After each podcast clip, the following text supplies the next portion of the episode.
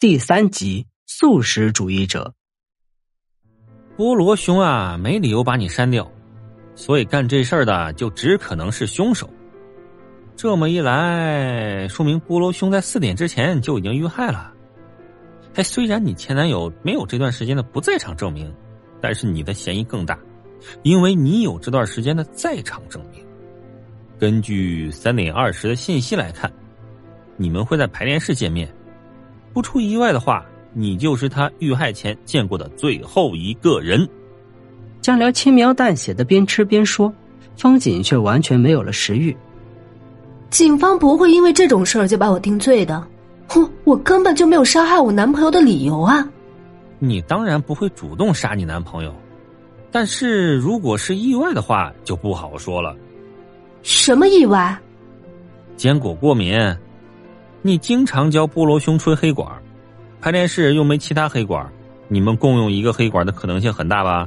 如果你在吹黑管前吃了坚果，而他又刚好用了你的黑管，他就会坚果过敏，处理不好就会窒息死亡。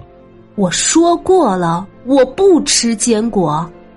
你猜警察会相信吗？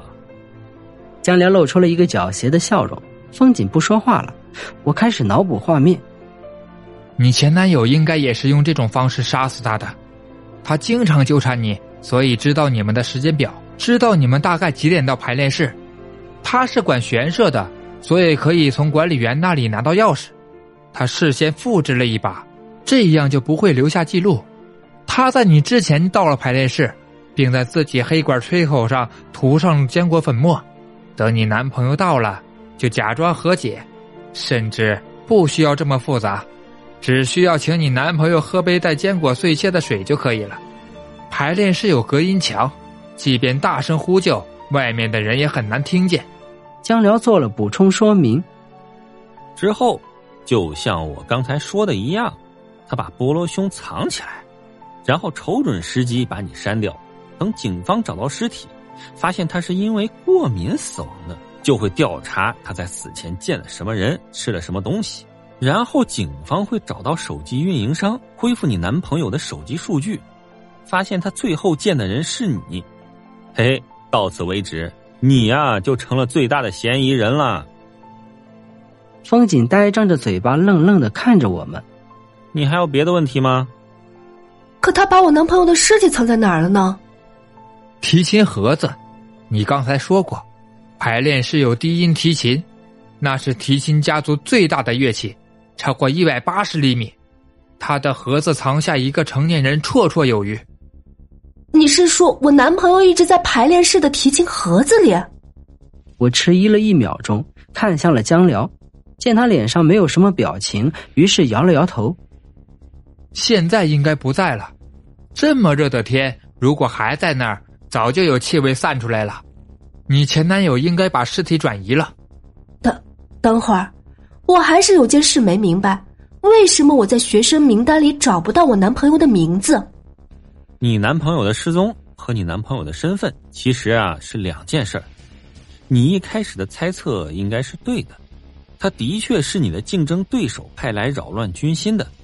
他最初的目的就是要在你比赛当天发个信息跟你分手。只是出师未捷身先死，你还没比赛，他就先遇上了你前男友。天哪！风景扶住额头，露出了不可置信的表情。我掏出了手机，这种事儿还是报警比较好吧？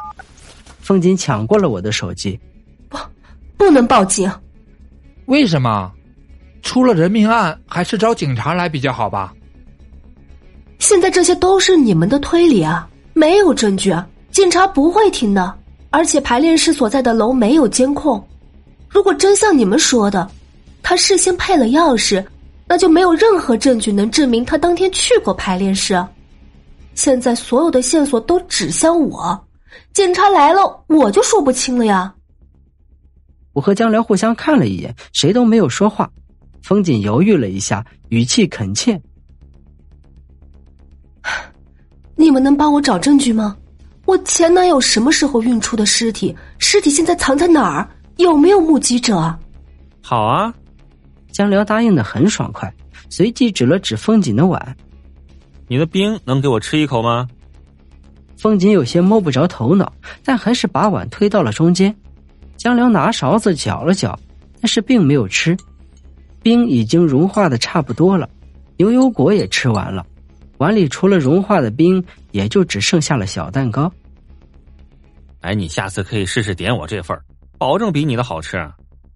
风景朝他的碗里看了看，摇了摇头：“你上面有芝士啊，我不吃芝士啊。”不喜欢？可以这么说吧。你是素食主义者吗？你怎么得出这个结论的？你不吃蛋糕，也不吃芝士。风景愣了一下，江辽笑了。素食主义者不只是不吃荤菜，有些素食主义者连蛋制品和奶制品都不吃，自然也就包括蛋糕和芝士。可能我只是不喜欢吃。我刚才问你是不是不喜欢，你没直接回答，说明除了不喜欢外，还有别的原因。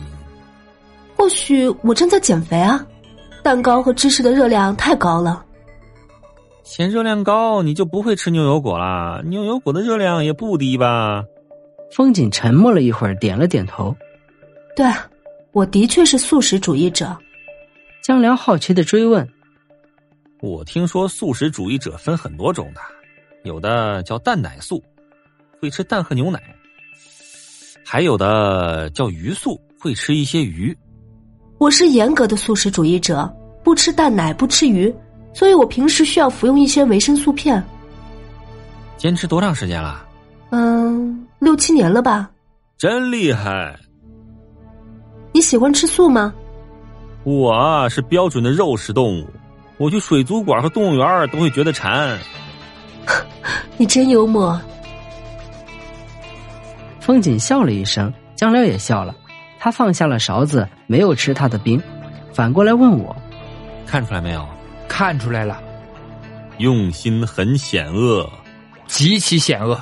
你们什么意思啊？你在撒谎。”